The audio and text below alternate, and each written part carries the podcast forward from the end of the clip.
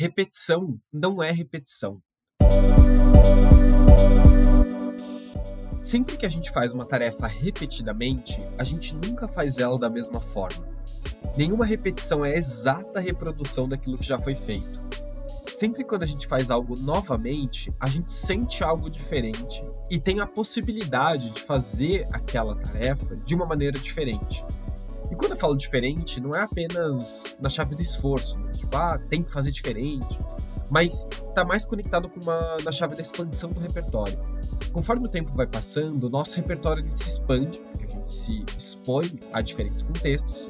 E aí, quando a gente volta a fazer aquela tarefa, a gente cria a oportunidade de fazer diferente. Então, minha recomendação para essa semana é exatamente essa.